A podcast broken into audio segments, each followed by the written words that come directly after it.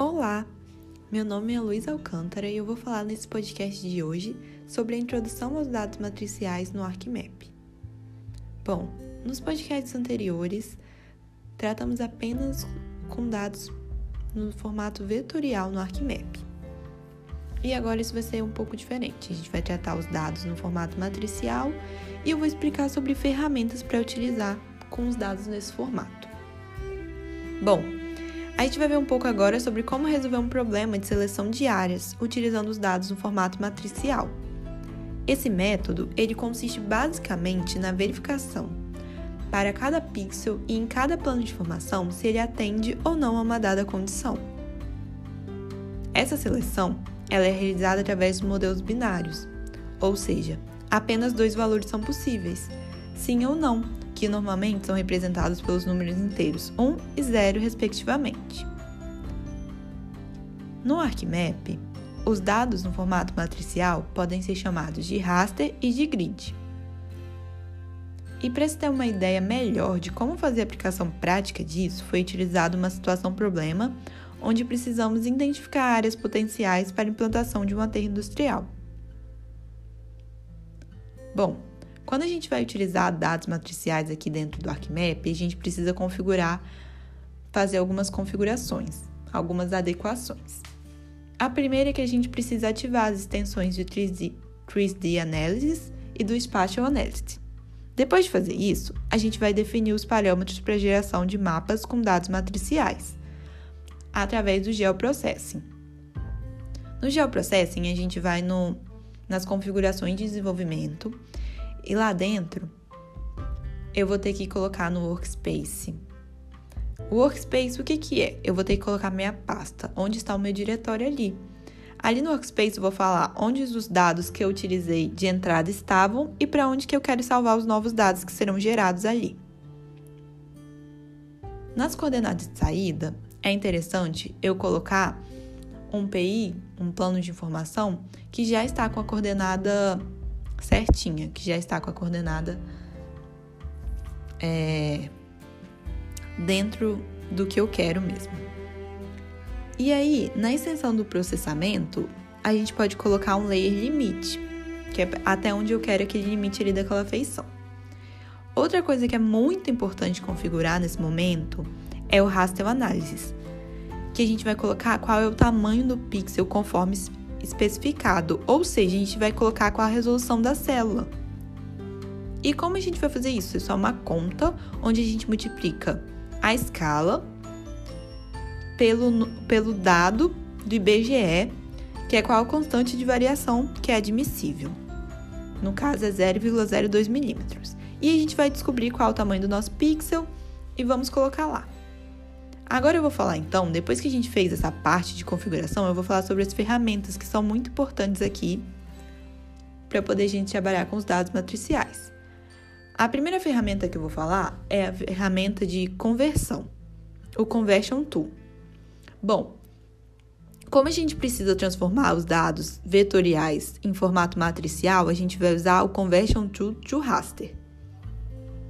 E aqui eu vou converter todas as feições que eu vou escolher, eu tenho que escolher o tipo de feição, se é ponto, se é polígono, se é polilinha, para raster, que é para formato matricial.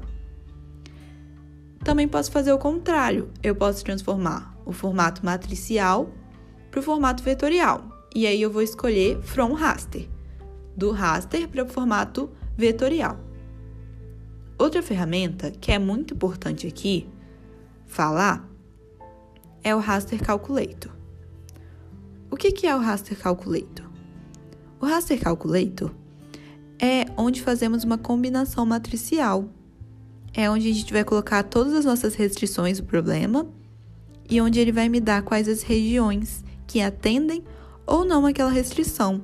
Ou seja, ele vai me dar como número 0 os pixels que não atendem às condições que eu fixei e como número 1 um, os pixels que atendem às condições que eu fixei. Zero que não atende, um que atende. Bom, uma ferramenta que eu pulei, que também é muito importante, é o Euclid Distance.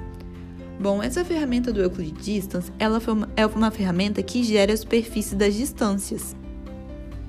E é uma ferramenta muito legal, aqui dentro dos dados matriciais. Outra ferramenta muito importante é o Region Group. Essa ferramenta do Region Group, ela vai separar as regiões. Os pixels eles formam uma região e elas ficam todas juntas. E assim como ele é similar à função que a gente usava nos dados vetoriais, o explode, só que aqui vai ser region group. E aí a gente vai ter um PI com essas regiões todas separadas. Outra ferramenta de extrema importância quando a gente fala de dados matriciais dentro do ArcMap é o Zona Geometry. Essa ferramenta ela serve para calcular as áreas das regiões, é um do exemplo, mas na verdade ela faz todo o cálculo, todo o cálculo geométrico que envolve. Pode ser eu quando eu quero saber o perímetro daquela região, a área daquela região, a posição do centroide, tudo eu vou usar essa ferramenta do Zona Geométrico. E essa ferramenta do Zona Geométrico, eu posso eu posso transformar esse PI em várias coisas. Uma delas é como uma tabela, onde ele vai me dar lá na lá dentro do ArcMap uma tabela com todas essas informações. Uma coisa que é muito importante falar aqui também é que toda vez que a gente vai renomear, excluir ou mover um arquivo, a gente precisa fazer isso dentro do Arc Não fazer isso lá pelo Windows Explorer e tal, por dentro do computador. Porque quando a gente faz isso sem ser dentro do programa, sem ser dentro do Arc a gente pode deixar alguns dados residuais que a gente não moveu. E isso vai dar muito problema depois.